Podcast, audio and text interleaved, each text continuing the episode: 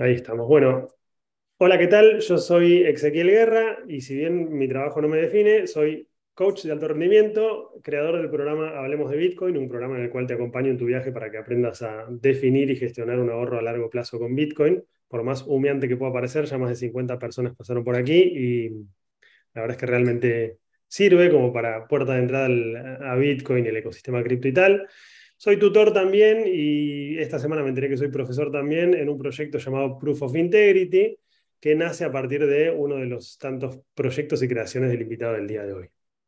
Te doy la bienvenida así a mi canal de YouTube o podcast, donde sea que estés mirando o escuchando esto, un espacio en el cual conversamos sobre Bitcoin, criptomonedas, negocios digitales y estilo de vida. Hoy vamos a hablar un poquito más sobre Bitcoin, criptomonedas y bueno, vamos a ver a dónde nos lleva. Antes de arrancar, aclaración importantísima, Nada de lo que yo diga acá o el invitado es asesoramiento financiero o recomendación de, inversión. Te invitamos a que vos hagas tu, debida diligencia, tu propia investigación y que saques tus propias conclusiones respecto de los temas conversados.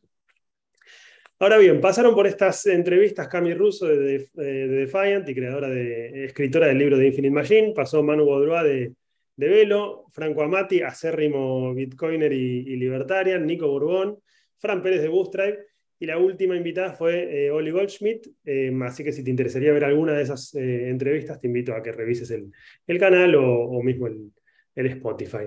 Hoy tenemos un invitado de lujo, que si estás viendo esto en YouTube ya sabes quién es, o por lo menos el título ya te va a dar una idea.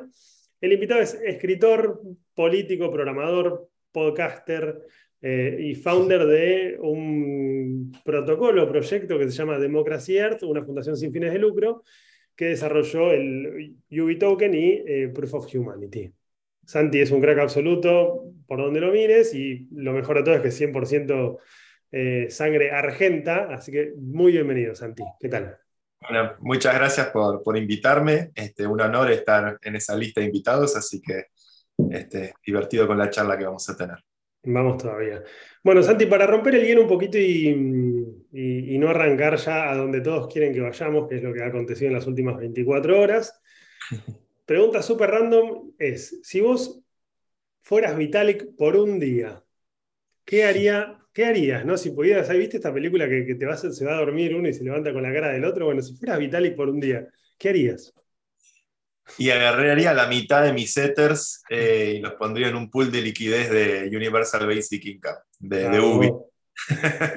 Vamos, carajo, bien. Y para, dejar a la, otra mitad de, los espectadores tranquilas, si fueras Satoshi Nakamoto.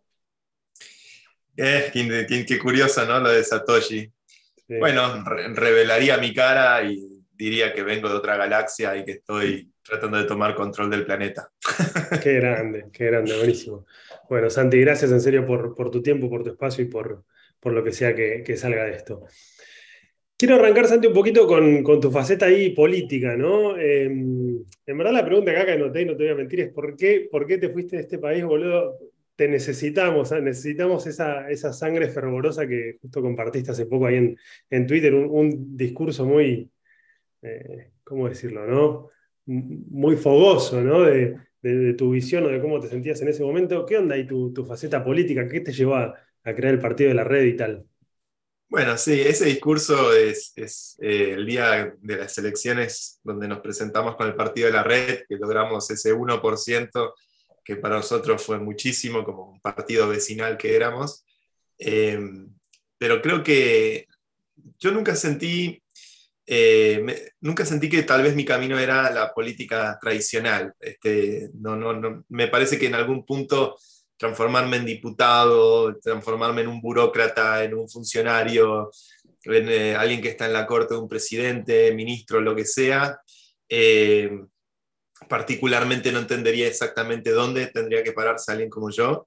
Este, dado que no necesariamente estoy para el Ministerio de Modernización y Tecnología o de Ciencia, y ni, tampoco siento estar como para el Ministerio de Economía o cosas por el estilo. Tengo tal vez conocimientos que tocan esos, esos campos desde la arista tecnológica, de la arista digital, eh, y creo que hay mucho más que uno puede hacer por transformar la sociedad construyendo sobre estas nuevas alternativas eh, que tratando de buscar eh, algún puesto en el Estado.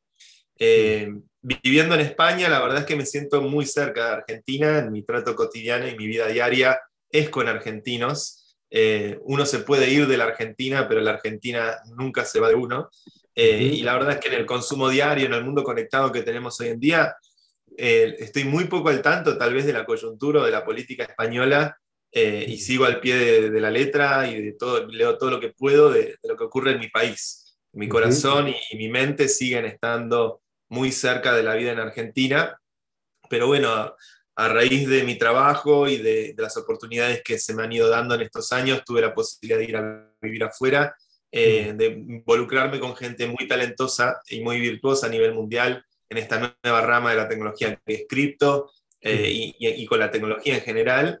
Eh, y creo que mi función y mi servicio a, a, la sociedad en algún punto se ve mucho más beneficiada eh, por estas cosas que, después, bueno, ocurren situaciones como la visita de Vitálica a Buenos Aires y poder ayudar a que Buenos Aires descubra este genio y este genio descubra eh, el amor y el cariño de la, gente de Buenos Aires. Y creo que en esas cosas me siento realmente mucho más útil y práctico para, ayudar a, abrir cabezas y despertar mentes que, en la carrera política que es muy sanguinaria y, sí, ¿no? y muy difícil tal vez de, poder llevar cambios reales como sí se puede con la tecnología. Hermoso, hermoso. Sí, hace poco, a ver, acá también lo, que leo entre líneas es medio como que seguís haciendo política, pero de otro, de otro modo, ¿no? Eh, hace poco alguien de, acá en Argentina, ¿no? De una, de una organización también muy importante, me dijo, sí, mira, nosotros lo que hacemos en verdad es eh, política encubierta, ¿no? Hacemos un proceso de seeding en el cual sembramos semillas en, las mentes que, que, están abiertas y sabiendo que, que de acá a un futuro esas mentes van a, esas semillas van a florecer, ¿no? Eso de política encubierta me gusta. Cada vez que mm. voy a Buenos Aires me junto con políticos, con empresarios, eh, con economistas, siempre tengo reuniones de ese tenor. Aquí en España, por Madrid, pasan muchos de todos ellos y también mm. cotidianamente, semana a semana, me encuentro con algún referente de, la sociedad argentina, de la política argentina.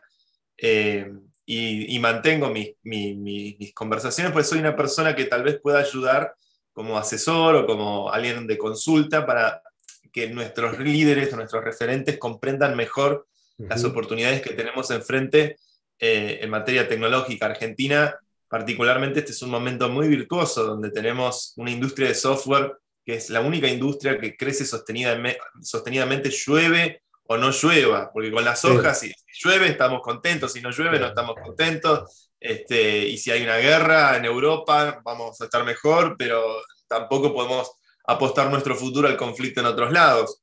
Mientras que la tecnología crece sistemáticamente hace 40 años o más, y particularmente en cripto además tenemos una generación que está demostrando impacto a nivel global, eh, y creo que eso es algo algo muy bueno y que, hay que saber eh, ayudar a, la dirigencia política de nuestro país, eh, la dirigencia empresarial y demás, que, comprendan que, bueno, esa es una gran oportunidad que tenemos para poder pegar un salto como nación.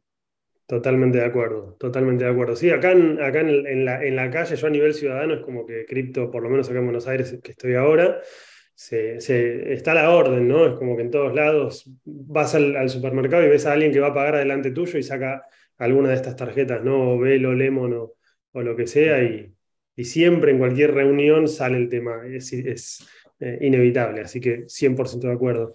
Santi, y, yendo un poquito a tu historia, em, y, hablando un poquito de esto del seeding, ¿no? Este, de, de, quién te, te orange pileó a vos, ¿no? ¿Quién, quién, te, ¿Quién sembró la semilla de Bitcoin en vos? ¿O cómo fue que vos dijiste, che, ¿qué, ¿cuál fue el primer hilo del que tiraste que te hizo conocer Bitcoin y darte cuenta de que vivíamos en un gran circo?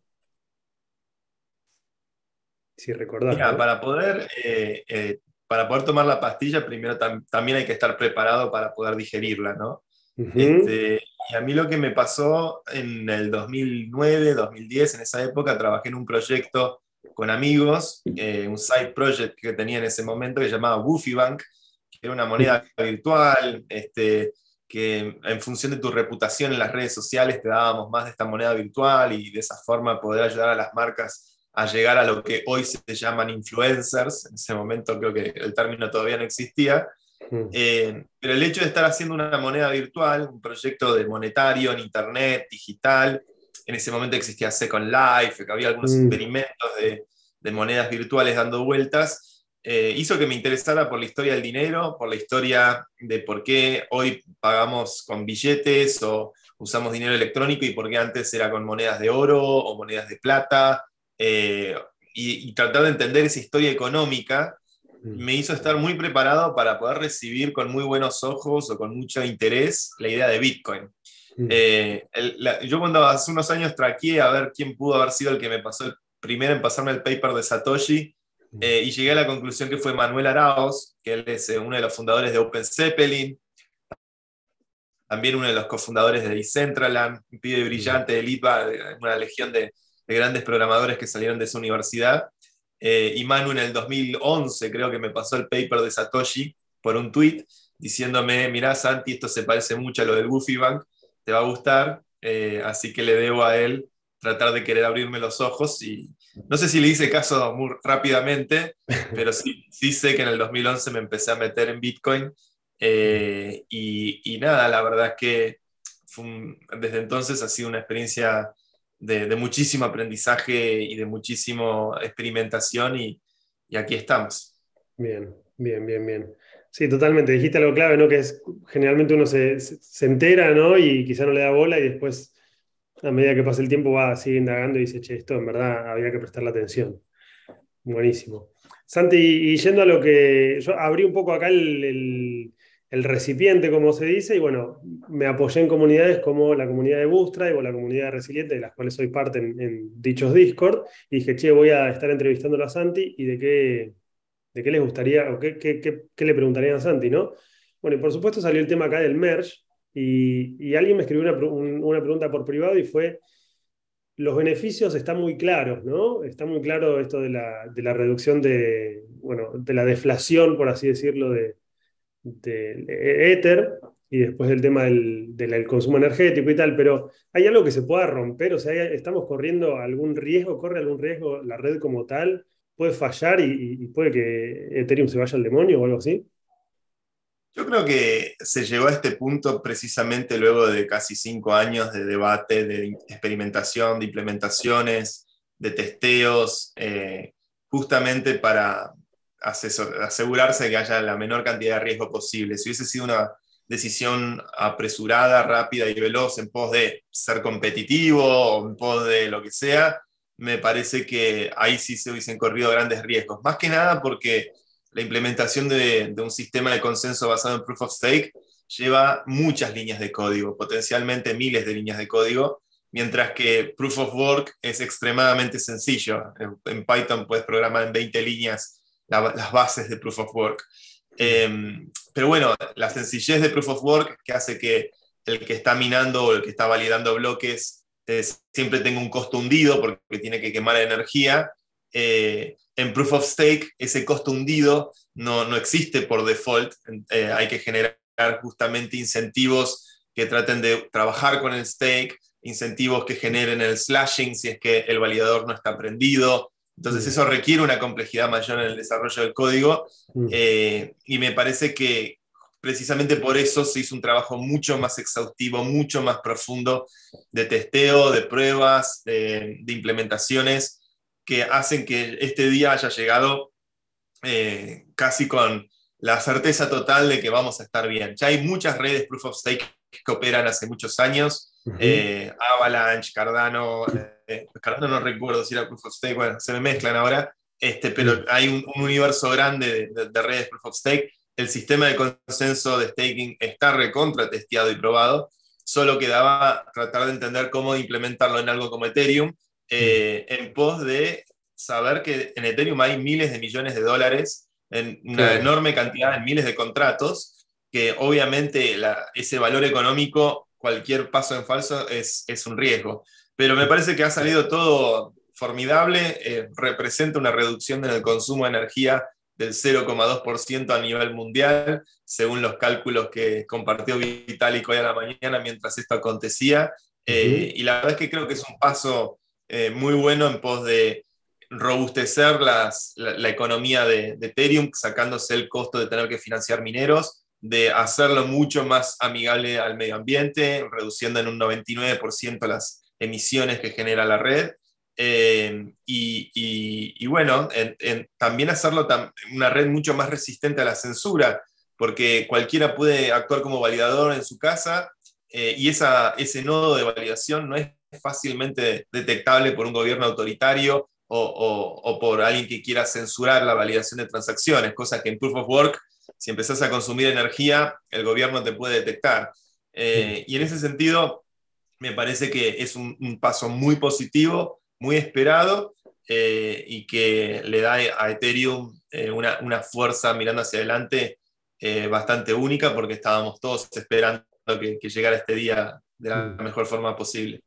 Bien, bien, bien, bien. Sí, totalmente de acuerdo. Es como que también le, sirve a Ethereum como un diferencial, ¿no? Respecto a Bitcoin, que, si bien ya... complemento. Exactamente. Bitcoin será la cadena Proof of Work por excelencia eh, y yo estoy convencido que, Ethereum sin duda va a ser la principal cadena de smart contracts y, Proof of Stake. Bien, bien. Santi, entiendo que el merge es también es como el, primer paso de muchas cosas más que se vienen, ¿no? para, para Ethereum, ¿no? Entonces, Em, ¿Estás estudiado en ese tema? ¿Estás ahí como instruido en qué, es lo que viene después del merge? Bueno, sí, hay todo un roadmap mirando hacia adelante, todo, todo tiene como nombre de... Son cosas que están ocurriendo en simultáneo, en realidad no es que es una tras de la otra, como el, merge es uno de los tantos pasos, pero está el, el purge, el splurge, el merge, eh, cada una tiene su razón de ser. Creo que las cosas más interesantes que vamos a ver es, por ejemplo, el sharding. Eh, que va a permitir eh, optimizar bastante la, disponibilidad de los datos en la red y por ende tratar de contribuir a que aumente la escalabilidad, aumente la cantidad de transacciones por segundo que se pueden procesar en Ethereum. Eh, me parece que todo, todo lo que está aconteciendo con las Layer 2 también van muy en línea de eso, de tratar de hacer que Ethereum pueda ser una red que pase de manejar 20, 30 transacciones por segundo a potencialmente 1.000, 2.000 o, o 10.000 transacciones por segundo, lo cual eso aumentaría considerablemente los casos de uso, los tipos de aplicación, eh, y, bueno, sería una transformación muy profunda de, la Internet tal como la conocemos, donde los usuarios creo que nos veríamos eh, considerablemente empoderados en el hecho de poder votar, participar y decidir con nuestros activos eh, y, sobre los recursos que hay en la, en la, Internet, sobre cómo queremos que se gobiernen esos recursos, cómo queremos, qué políticas queremos que tomen eh, mm. y qué, qué, modelos económicos queremos que prosperen. Mm. Eh, y creo que ese mundo se avecina y va, va, a crecer considerablemente dentro de esta década. Bien, bien. Genial, Santi. Y la última, esta del, del lado Bitcoin, alguien me escribió por privado y me dijo, ¿qué onda el tema de la centralización y el merge? ¿no? Es como que Em, de algún modo hace que Ethereum sea más centralizado? El argumento es que eh, los principales nodos validadores van a ser los exchanges mm. o eh, los sistemas de staking líquido como Lido, eh, donde al, construir pools de, validadores en pos de, de, optimizar el sorteo y demás, va a tender a, a, ser potenciales riesgos de centralización. Coinbase, por ejemplo, es un exchange regulado en los Estados Unidos y por ende eh, lo que puede llegar a ocurrir es que venga el gobierno y les diga, no, no, no, estas direcciones no nos gustan o congelen fondos en estas direcciones y ellos como validador se nieguen a, eh, a, a aprobar o validar ciertas direcciones. No es muy diferente a lo que ocurre con Bitcoin. En Bitcoin eh, hay un puñado de pools de, mineros, claro. que son los grandes mineros que se coordinan en pools, eh, donde todos tienen entre 15, 10 y 20% del, del, poder total. Eh, y bueno, es una situación donde potencialmente la, la, jurisdicción donde están ubicados y demás los vuelve sujetos a las leyes de ese lugar. Mm. yo creo que a la larga hay, ningún proyecto nace descentralizado. Eh, la descentralización es algo por el cual hay que pelear y luchar consistentemente a lo largo del tiempo. Eh, y me parece que con Proof of Stake, por lo menos de movida, cada uno desde su casa, desde su lugar, puede levantar y correr un nodo. Eh, y esa es la forma correcta de, de, involucrarse con Ethereum. Es decir, en lugar de depender de los nodos que montan otros en otras jurisdicciones y demás, a la larga es importante poder construir algo eh, y poder interactuar con el blockchain genuinamente de forma descentralizada con un nodo casero creo que Proof of Stake hace que eso sea mucho más accesible para poder actuar como validador que lo que pasa con, con, Bitcoin. pero más allá de eso, me parece que tenemos que pensar cosas como Proof of Humanity, por ejemplo, donde estamos tratando de entender cómo construir una red civil resistant, es decir, donde sea un nodo, una persona, eh, y que a, fin de cuentas eso es, descentralizador al punto de ser algo democratizador, eh, que es como el punto supremo tal vez de la descentralización, el hecho de empoderar a las personas con, voz y voto. Eh, esa construcción no es algo que ocurre milagrosamente con, con un feature o con una mejora tecnológica, eh, requiere también de, del esfuerzo y del trabajo y del aporte que hacemos cada uno desde nuestra comunidad en, en ayudar a que efectivamente estas redes sean cada vez más descentralizadas. Mm. Este, y, y, en ese sentido, todas estas críticas son más que atendibles, que simplemente revelan el estado de situación actual y sobre, sobre ese estado de situaciones que tenemos que trabajar para, para poder seguir impulsando esto, que es el ethos de, de cripto, ¿no? la descentralización. Totalmente de acuerdo, totalmente de acuerdo. Bueno, mencionaste ahí ya Proof of Humanity, vayamos ahí por, por ahí. Em, dos cosas, ¿no? Primero, número uno, eh, ¿qué onda esto? Eh, ahí el, Mariano Di Pietrampaolo, no sé si, si pronuncié bien el apellido, de una charla ¿no? en, en East Latam, en el cual él iba a hablar de Maker y tal, pero habló de cómo es trabajar en una DAO, ¿no? Eh, entonces, si bien todo esto va justamente a la descentralización, algo en lo que está ocurriendo, algo que está ocurriendo mucho en los círculos en los que yo me muevo, las personas con las que yo hablo que participan en DAOs, es, es un quilombo, ¿no? En plan, no entendés un cara, no podés estar al día en los grupos de Telegram, en el Discord y tal. Es como, ¿qué, qué onda esto de laburar en una DAO, ¿no? Sin antes, antes de entrar a Proof of Humanity. Sí, las DAOs son una, una nueva entelequia institucional este, que un poco entre todos estamos entendiendo de qué consisten, cómo es su gobernanza, cómo se maneja su tesorería, cómo se toman las decisiones. Eh, eh, y son comunidades que tienen personas que pueden estar en muchos lugares del mundo, donde tal vez no hay una proximidad geográfica, eh, donde hay y de repente comunidades muy grandes en ciertos países y en otros no, y puede haber desentendimientos lingüísticos, diferentes culturas, diferentes prácticas. Eh, y de repente, bueno, nos encontramos en Telegram o nos encontramos en un foro o en Twitter o en los diferentes canales de comunicación donde se dan eh, debates y, votaciones eh, y que requieren un, cierto grado de compromiso. en Proof of Humanity, nuestra DAO tiene, por ejemplo, un mission board, que es cinco personas que fueron electas, votadas por la comunidad de Proof of Humanity, este, yo fui electo este año eh, y fui parte del Mission Board fundador y creo que es eh, muchas veces lo que ocurre con el Mission Board es que hay de repente vacíos eh, de, situaciones donde hay vacíos legales, no hay, precedentes sobre qué hacer respecto a esa situación y el Mission Board tiene cierta legitimidad por el hecho de haber sido votado por la DAO para poder actuar en representación de la organización. Hmm. y, y, estas cosas las hemos ido descubriendo a medida que nos enfrentamos a las diferentes situaciones o a los diferentes eh, contextos que, revelan una necesidad de la comunidad, una necesidad de organización o de decisión eh, política determinada.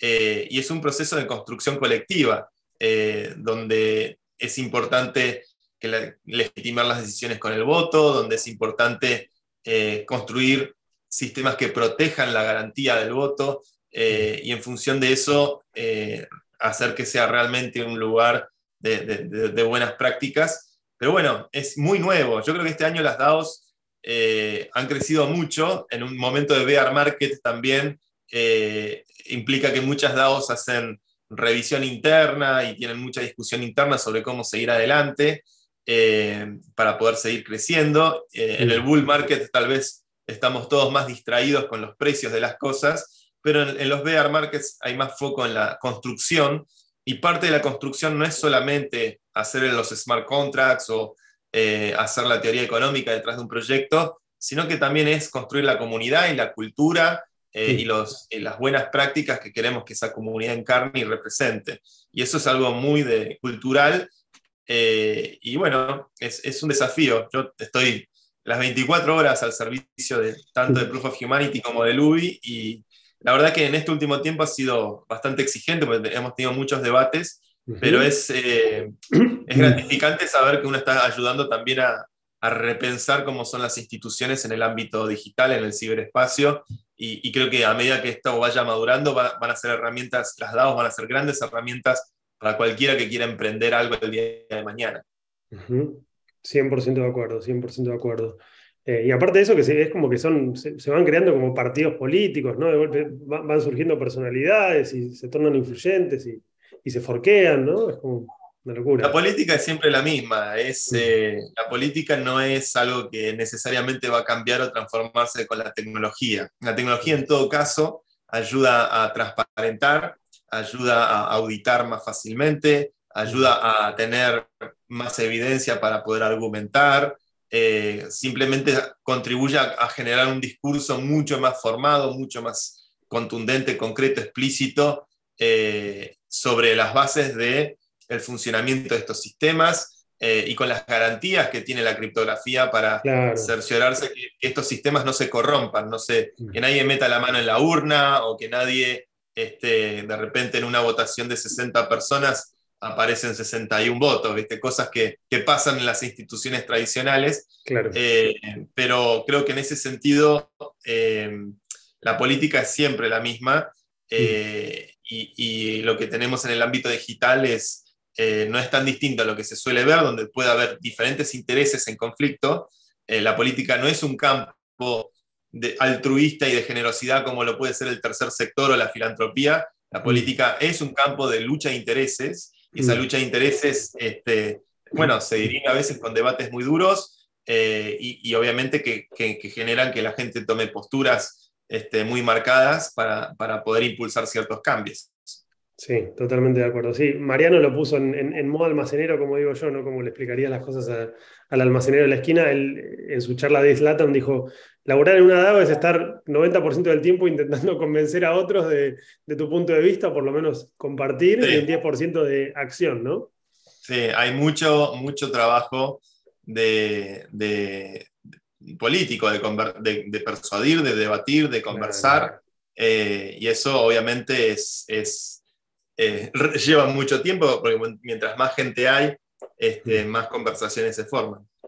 Santi, buenísimo. ¿Y, qué, conversaciones, qué, está teniendo lugar hoy en Proof of Humanity? ¿En qué se está laburando? Si, puedes poner algo sobre la mesa que vos digas, che, esto, esto realmente me motiva, o está, está viendo esta conversación increíble que va a tener lugar en, por ejemplo, la, quema de UBIs y tal y todo eso. ¿Qué, qué onda eso? Hay, de todo. Este, creo que venimos particularmente de, estos últimos meses de muchísimo debate eh, sobre eh, sobre la identidad propia de la DAO y sobre cómo queremos que el proyecto crezca.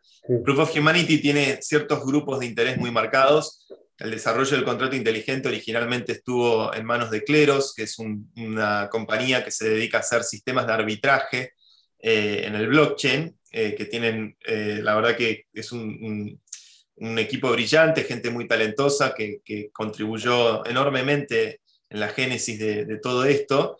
Pero Cleros tiene sus propios intereses, que tienen que ver con el hecho de, hacer crecer su negocio, que tiene que ver con el arbitraje on-chain, con la resolución de disputas, y que trata de, obviamente, atraer casos de uso para su sistema y, sus objetivos económicos. Por otro lado, en Proof of Humanity hay una enorme comunidad de usuarios que no necesariamente vienen de cleros o son usuarios de cleros, sino que son usuarios orgánicos de Proof of Humanity, que están interesados tal vez en el UBI, en el ingreso básico, o están interesados en, tener una identidad en Ethereum eh, que pueda ayudarlos a participar en, votaciones democráticas. Y en ese sentido, me parece que con Proof of Humanity eh, también hay, hay una parte de la comunidad que no está alineada directamente a los intereses de cleros. Entonces hemos tenido muchos debates que tocan las diferentes aristas de, de, cómo, cómo, la comunidad quiere ver crecer el proyecto. Cleros, eh, yo creo que en, síntesis, Cleros tiene una filosofía más de, hacer que Proof of Humanity sea un sistema más exclusivo, en el sentido de eh, a toda costa tratar de garantizar de que no haya de ninguna forma ningún tipo de identidad duplicada o, deepfakes o, o, lo que se llama civils en la jerga, es decir, una identidad que en rigor controla múltiples identidades.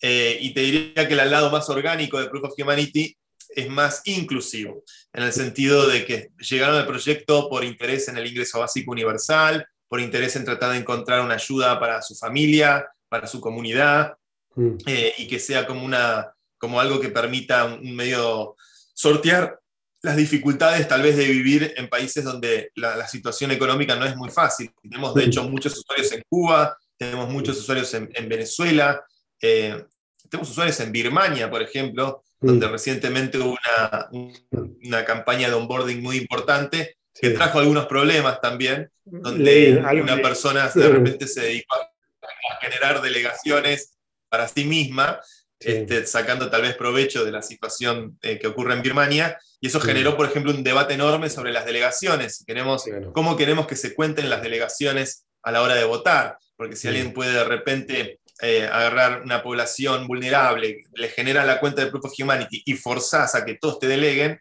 estás de alguna forma granjeando delegaciones. y eso, es terrible, Moral y éticamente es bastante cuestionable. Sí, sí, sí, sí. Bueno, buenísimo. Yo creo que lo, interesante es que justamente están, están justamente jugando, digamos, y, toqueteando estas nuevas formas de, instituciones, digamos, y descentralizadas y que, que esto eventualmente va a tener un, una... se va a desenvolver de algún modo, digamos, y, va a llegar... Lo, mejor de Proof of Humanity es que ahora tengo acá el snapshot donde tenemos todas las votaciones eh, ya van más de 60 votaciones, cada, más de 60 propuestas. Cada propuesta pasa por una fase 1, una fase 2 y una fase 3. La mm. fase 1 donde se propone, una fase 2 donde se busca un quórum para ver si tiene sentido debatirlo y una fase 3 donde efectivamente se vota. Mm. Eh, y la verdad que la práctica democrática que venimos llevando hace casi dos años, donde todas las decisiones, algunas afectaron el protocolo, otras afectaron los canales de comunicación, otras afectaron las reglas propias de la votación, eh, todas las decisiones fueron llevadas a cabo democráticamente. Y, por el hecho de ser Proof of Humanity, un protocolo que es un nodo, una persona, eh, es tal vez la DAO más democrática en todo, en todo Ethereum hoy, y es tal vez la, democracia más, más eh, activa y, y, comprometida en Internet hoy en día. Entonces, como experimento democrático, la verdad que realmente tomamos nuestra propia medicina y, bueno, eh, también lleva obviamente a discusiones muy pasionales, a debates muy profundos, este, y en ese sentido, eh, eh, bienvenido sea, ¿no? Estamos descubriendo una nueva frontera precisamente de cómo construir democracia digital y una democracia que funcione potencialmente el día de mañana para, todo el mundo. Bien, bien, bien, bien, excelente. Bueno, Santi, gracias por compartir ahí, por, por ahondar ahí. No sabía qué, ibas a tener para decir. Yo no, quise traer ahí sobre la mesa lo de, lo que pasó ahí con, con Proof of Humanity. Es un debate vivo ese, es un debate vivo que todavía estamos dando, pero, pero es parte del juego eh, y es parte también de entender a los jugadores y entender los intereses que hay y, y en ese sentido eh, yo creo que al final del día se dan debates muy duros, muy, muy apasionados, mm. eh, pero que contribuyen también enormemente a que la comunidad se conozca, que la comunidad se, se, descubra a sí misma eh, y en última instancia que, que, pueda tomar decisiones de la, de la, forma mejor informada posible. Bien, bien, excelente, Santi. Bueno, gracias por compartir. Invitamos a todas las personas también que, que ya tengan su, quienes no lo tengan, que se hagan su, su perfil en, Proof of Humanity. Eh, y a quienes ya lo tienen, por supuesto, que por lo menos si quieren ver cómo es participar de, una DAO, qué es lo que está pasando, que, que vayan ahí al, al, Twitter de Santi, lo vamos a compartir al final o lo van a encontrar acá abajo de la, en la descripción de, donde sea que esté viendo esto o escuchando, eh, y veas cómo es involucrarte, por ejemplo, activamente ¿no? en, un, en una de estas DAOs. Em, Santi, también la gente pidió ahí que te lleve un poquito al campo del desarrollo personal, ¿no? Que teniendo en cuenta que, em, más allá de esto, ¿no? como yo arranqué, esto fue como nuestro laburo, si bien no, no nos define, ¿no? Es también parte de quién somos, pero también cómo es tu vida también por fuera ¿no? de todo esto. Entonces, acá una pregunta que surgió fue, eh, ¿cuál, es, ¿cuál es tu brújula, ¿no? ¿O qué es aquello que te motiva a levantarte a la mañana, a trabajar en cripto, a trabajar en Proof of Humanity, a, tener también así como actos altruistas de, medio como el, el UBI y todo esto, no, fue que lo creaste para vos y, para tu hija, para tu familia y tal, sino que fue algo que, explotó, ¿no? Entonces, ¿cuál es tu brújula o qué es aquello que te motiva a levantarte a la mañana que te dice, che, vamos a crear para, para el mundo? mi, brújula creo que es eh, una sed de, conocimiento, de, aprendizaje. Eh, creo que es lo que me inclinó a interesarme en las computadoras desde que era pequeño. Tratar mm. de, eh, creo que la programación particularmente como disciplina, como oficio, lo que ha tenido en estos más de 20 años que debo llevar programando, este, casi 30, uno se va poniendo viejo, lo que tiene la programación es que pasó de ser una forma de expresión que me permitía construir juegos o entender cómo funcionaba una computadora, hacer una forma de expresión que de repente puede transformar a la sociedad, puede transformar a la economía, puede transformar nuestros derechos políticos. Entonces, el grado de impacto que tiene no ha hecho otra cosa que crecer a lo largo de las últimas décadas. Este, y lo que ha ocurrido en mi vida es que lo que, era lo que sigue siendo un simple oficio, una, un simple afán de querer entender mejor cómo se hacen las cosas. Creo que la, filosofía hacker de querer agarrar la computadora, abrirla y entender todos los componentes es por, simplemente despertar, eh, alimentar una cierta curiosidad de, entender cómo funciona el mundo. Eh, y, lo que ha ocurrido es que, bueno, el mundo cada vez más, se o sea, cuando yo era chico no existían los, los, iPhones o los smartphones, claro. Eh, las computadoras más potentes caseras que uno podía tener, no tenían ni el 1% de la capacidad de procesamiento que tiene un smartphone hoy en día.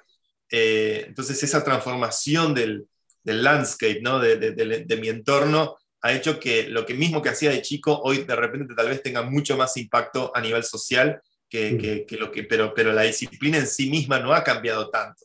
Un smart contract son 500 líneas de código, no, no, es, mm. no es tan complejo hacer un smart contract, obviamente si te equivocas y no sabes lo que estás haciendo, eh, puedes llegar a ser peligroso, pero, pero la, disciplina en sí misma sigue siendo la misma que de lo que era programar en la década del 80 o en la década del 90. Este, y a mí lo, yo creo que en lo que más me identifico es en esa vocación de, programador, este, más, que, más que cualquier otra cosa. a veces he, tenido etapas en la vida que fui más emprendedor o más empresario, he tenido etapas en la vida que he sido más político o activista, eh, eh, pero bueno, este, la verdad que en líneas generales este, soy, siempre he sido un programador eh, y, me motiva mucho aprender y entender cómo funcionan las cosas para, para, poder pensar alternativas superadoras, y en el mejor de los casos. Bien, excelente, Santi. Bueno, y después hay también una pregunta también inclinada a lo que es ahí medio como desarrollo personal y tal, que surgió en uno de estos de, alguien de la comunidad, es, si vos tuvieras que describirle a, una persona, ¿cómo, cómo tu, tu, mentalidad, ¿no? y yendo un poquito ahí al lado del mindset y tal, ¿cómo, cómo tu mentalidad te hizo exitoso, por así decirlo? ¿Cómo, cómo describirías ahí el proceso? ¿Qué, qué, qué, qué le dirías a una persona que, que te pregunta, che, ¿qué onda? Tema mindset. Em, hmm. ¿Hay algo ahí?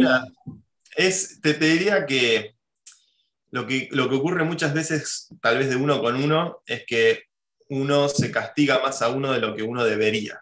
Eh, porque vivimos en un mundo de muchísima exigencia, de muchísima competencia. Eh, y a mí lo que me pasa, la verdad es que, eh, como todo el mundo, quisiera ser menos vago, quisiera ser más disciplinado, quisiera poder despertarme más temprano, quisiera poder leer eh, tres libros todas las mañanas, eh, quisiera, tengo como una exigencia conmigo mismo que nunca es suficiente, ¿no? Y a veces ese nunca es suficiente hace que uno no pueda ver este, que tal vez está sobreexigiendo, sin, sin reconocer esa sobreexigencia.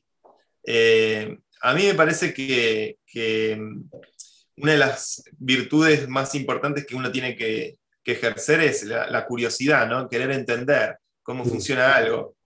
Y, el entender no pasa solamente por leer la teoría.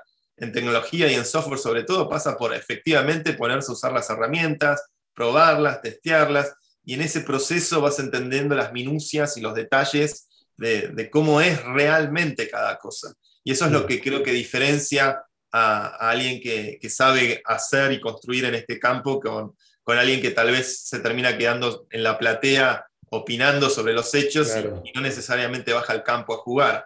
Eh, entonces, en ese sentido, eh, para mí es importante la, curiosidad y la práctica. Tener una práctica constante, cotidiana, el famoso encerar, pulir de, del señor Miyagi. Me parece que, de hecho, hace muchos años como que trato siempre de, escribir un poco de código todos los días o de contribuir con un poquito de, ideas técnicas aquí y allá o debates este, aquí y allá para, para saber que mi mente está activa y, en permanente formación y en permanente proceso de, educación de sí misma. Eh, pero, pero también es importante saber hacerse los espacios y, mm. no saturarse la cabeza, no sobreexigirse. Este, la vida es, es, mucho más que, el trabajo y que lo que uno hace profesionalmente. Totalmente, totalmente. Y tenés, Santi, ya que fuiste por ahí, ¿no? ¿Tenés vos algún hábito en particular que acompañe eh, a, esta brújula, ¿no? a este encerar pulir y a este no, no mantenerse quieto, mantenerte activo, eh, que, el bocho esté funcionando. ¿Hay algo ahí que vos digas, che, esto me sirve un montón y podría, y, lo recomiendo? Voy a decir algo que es muy polémico, pero eh, me encanta jugar al FIFA. ¿Te encanta jugar al qué? Perdón. Ah, al FIFA. Bien. Al FIFA. Sí. es mi deporte el FIFA. no, jugué, no jugaba hace 20 años y con la, la, salida al mercado de la PlayStation 5 volví a jugar y el juego en 20 años claramente mejoró una barbaridad. Mejoró eh, como, como entusiasta y, amante del fútbol desde muy chico. Este, siempre me gustaron mucho los videojuegos de fútbol, es un género que, siempre me fascinó. Y hoy en día es un, es un deporte donde jugás permanentemente contra otras personas, hay diferentes divisiones, hay torneos. Eh, y en ese sentido, la sofisticación que tiene el juego eh, es como realmente tiene un nivel de estrategia, de estrategia inmediata, eh, de la gambeta, de, la voy a, le hago creer que voy por acá y la paso por allá. Tiene un nivel de sofisticación y de minucia que es casi ajedrecístico por momentos. Realmente se siente deportivo con la cabeza. Eh, y en ese, en ese trabajo con el FIFA, lo que me ocurre es que muchas veces es un ámbito en la competencia del juego donde decantan y maduran ciertas ideas también. Es como a medida que estás jugando sin darte cuenta, en una parte de tu cabeza también estás pensando sobre cosas del trabajo o cosas que quieres hacer o que te hacen falta. Eh, y me ayuda un poco en la reflexión. El, me ayuda a mantener mi cabeza también, las neuronas moviendo, conectándose entre sí, este, tal vez como forma de anticipación a, a la inevitable degradación de mi cuerpo eh, a medida que avancen los años tener ese ejercicio mental creo que también es importante. Eh, pero bueno, es, eh, sigue siendo algo cercano a, lo digital, ¿no? Este, debería tal vez también e, ejercitar mi cuerpo un poco más o, salir un poco más a, mirar el sol.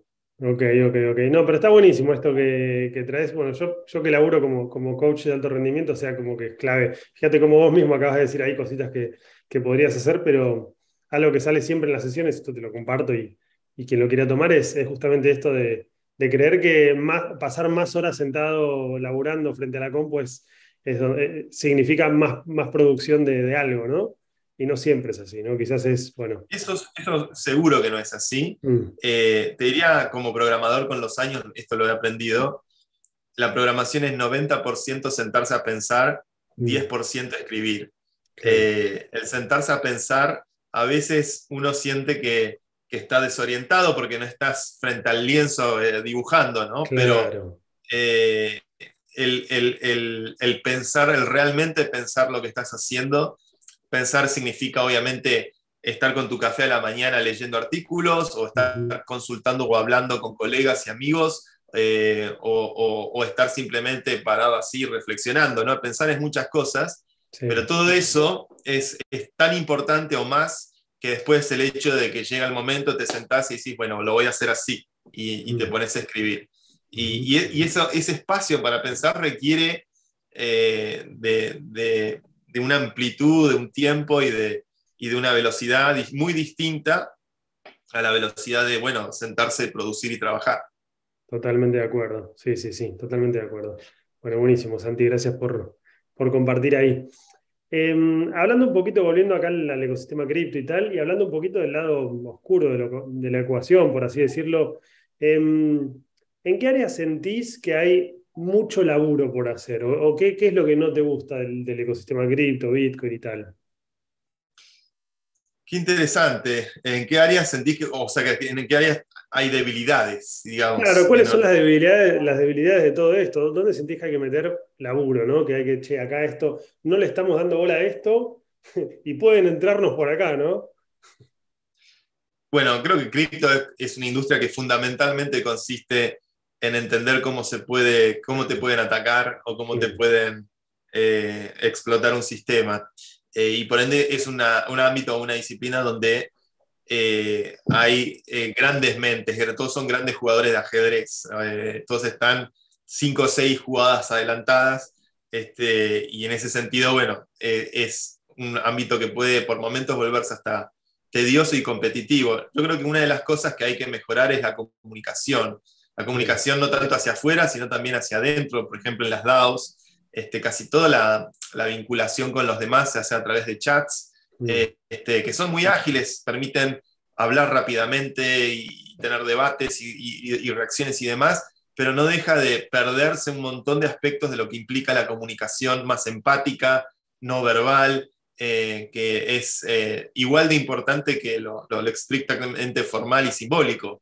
Y creo que en ese sentido hay, hay mucho para poder trabajar y mejorar. Obviamente ayudan mucho a que existan conferencias, que se hagan meetups, que podamos vernos en diferentes lugares del mundo, que, bueno, que todo ese, ese costado humano es, fundamental porque también ayuda a la construcción de relaciones y, a, un vínculo mucho más empático con los demás, pero también lo que pasa es que muchas veces somos todos en nuestra propia isla, eh, en diferentes lugares del mundo, sin una convivencia cotidiana, trabajando remotamente, eh, y, hace que tal vez las impresiones o las interpretaciones sobre ciertas cosas eh, tiendan a, llevar a confusiones que son innecesarias.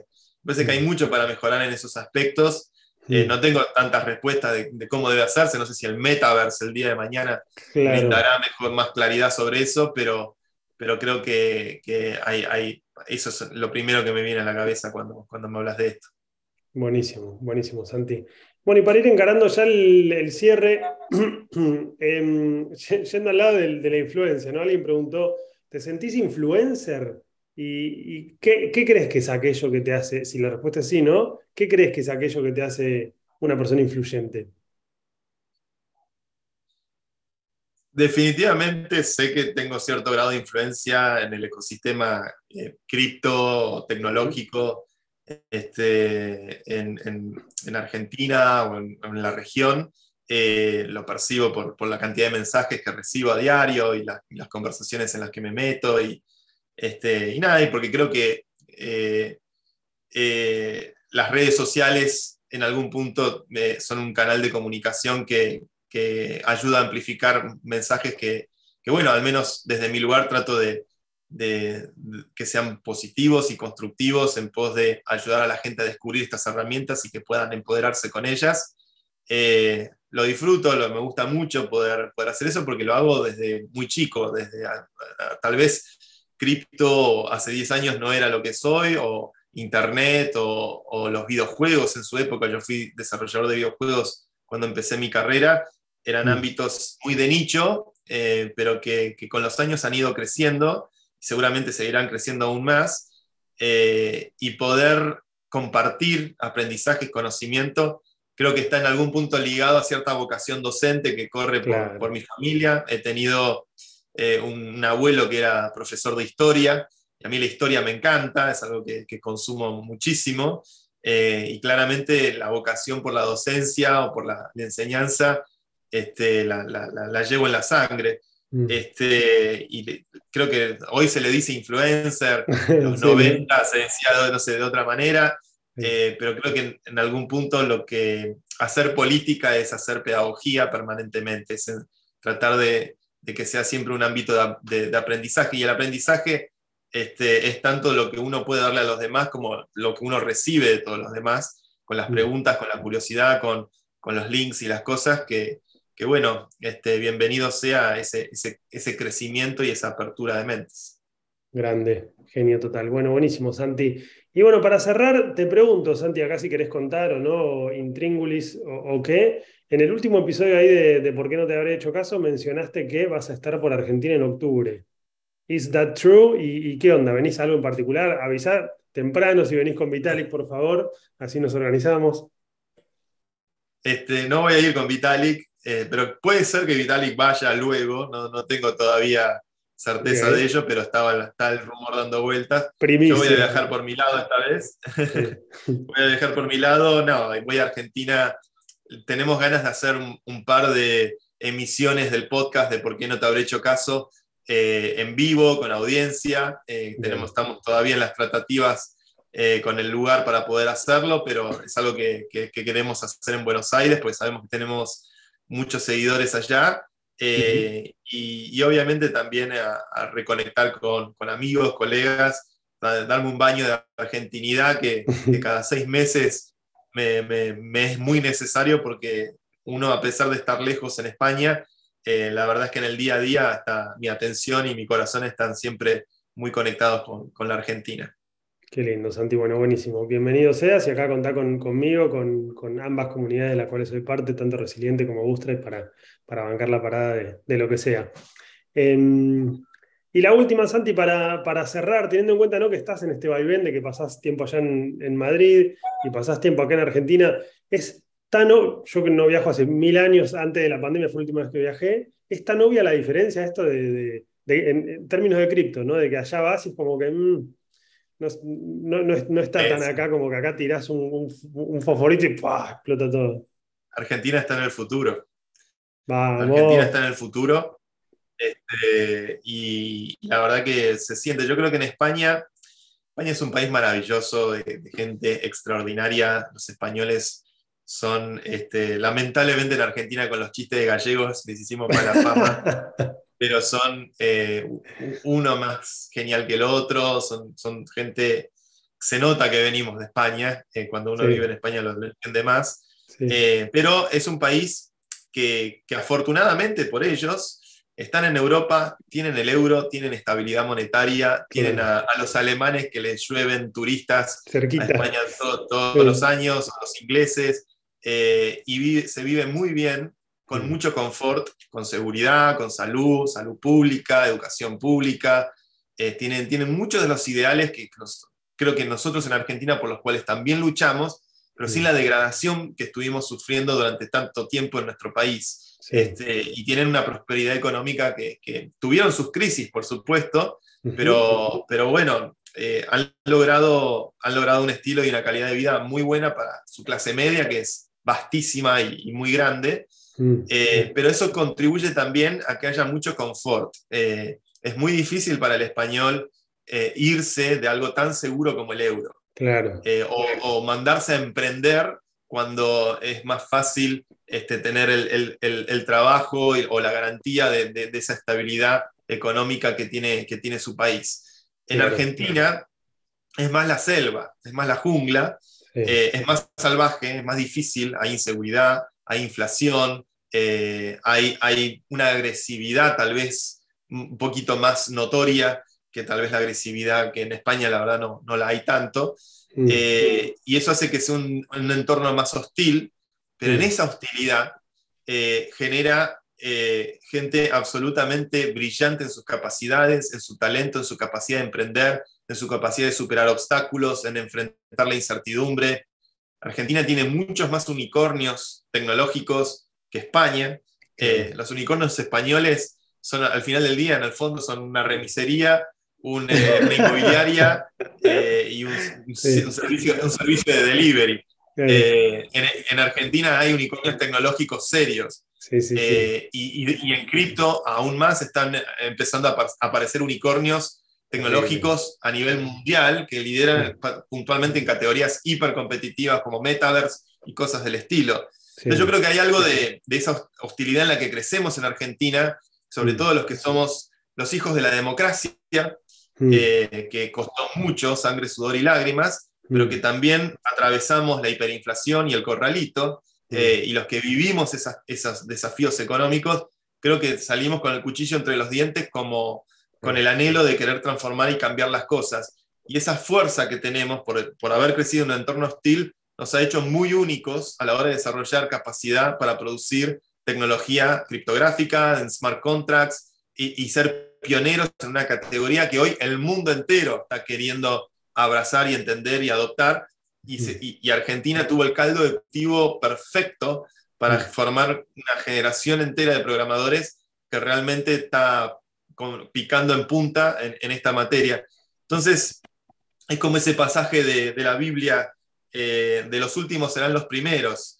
Eh, y yo creo que en, Argentina eh, hemos sido muy castigados, mm. pero bueno, trato de ver el, silver lining, trato de mirarlo con optimismo y creo que dentro de eso ese caldo de cultivo está generando una, una generación que ojalá pueda representar un salto cualitativo muy importante con respecto a las generaciones, generaciones que nos precedieron.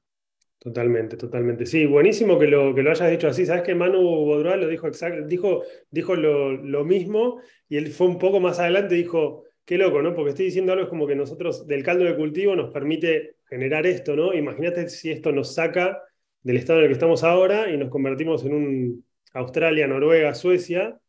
Vamos a dejar de tener ese caldo de cultivo que fue lo que nos permitió venir acá. No es medio como un oxímoron, un, choque ahí de. ¿No? Este, eh, ojalá tengamos igual los problemas de Noruega. Ojalá tengamos ese, esos problemas. De Finlandia, donde ya es, son esos, los problemas nunca desaparecen, ¿no? Japón, por ejemplo, tiene la tasa de suicidios eh, juveniles más grande del mundo. Tremendo. Eh, es otro problema, no es que los problemas desaparecen, ¿no? Los problemas, Estados Unidos con toda su potencia tiene high school shootings, o sea, imagínate lo, terrible que debe ser para un padre. Mandar que, al colegio, sí. Mandar a los chicos al colegio, y estás hablando de la primera potencia mundial. Entonces, eh, los argentinos nos flagelamos mucho también, nos mm. castigamos bastante, mm. eh, somos muy exigentes con nosotros mismos, pero a mí yo, yo me doy cuenta cada vez que vuelvo al país, porque uno cuando vive lejos consume el país a través de sus medios. Si mm. lo consumís a través de los medios, está siempre la guerra civil a punto de estallar, está todo por explotar, la, inflación, todo es como, es, parece Kosovo. Después llegas a la Argentina y te encontrás con gente extraordinaria, súper generosa, este, amable, que te ayuda sin pedirte nada cambio, que, está, que, tiene un sentido del humor que no lo encontrás en ningún lugar del mundo, que salta con un pensamiento lateral, que decís, eh, a mí me pasa eso, de repente ahora que estoy medio español, y voy a la Argentina y hablo con mis amigos o con colegas y digo, ¿cómo carajo se le ocurre pensar de esta manera? Que en España están, son más cuadraditos porque están más cómodos, pero el argentino tiene una salida no puede ser, no puede ser que, que, piense así. Y, eso es muy virtuoso, este, y, y, bueno, es, lo que nos hace tal vez eh, especiales también. Totalmente de acuerdo. Bueno, qué lindo cerrar así, Santi. Gracias agradezco realmente tu tiempo, tus insights em, y todo lo que, lo que has compartido hasta acá. Em, para cerrar, simplemente voy a invitar a, todos a seguirlo a Santi, quienes no lo sigan, eh, arroba Santi Siri en Twitter. Los invito a escuchar el gran podcast que tiene que se llama ¿Por qué no te habré hecho caso? con, Hernán Sin, que está buenísimo. Eh, y bueno, y por supuesto, repito acá, a, crearse también hay un perfil en Proof of Humanity y empezar a, recibir sus subs por goteo en, en proofofhumanity.id y si quieren ir un poquito más lejos a, participar ahí de la, de la DAO y, hacer política con, mano propia, como bien, como bien se puede y, nos permiten estas nuevas tecnologías. Así que bueno, Santi, sin más, eh, te agradezco mucho tu tiempo, en serio, tu, atención, tu disposición, teniendo en cuenta que bueno, tenés mucho por hacer, así que gracias, en serio, en nombre de todos. Muchas gracias a vos. Genio.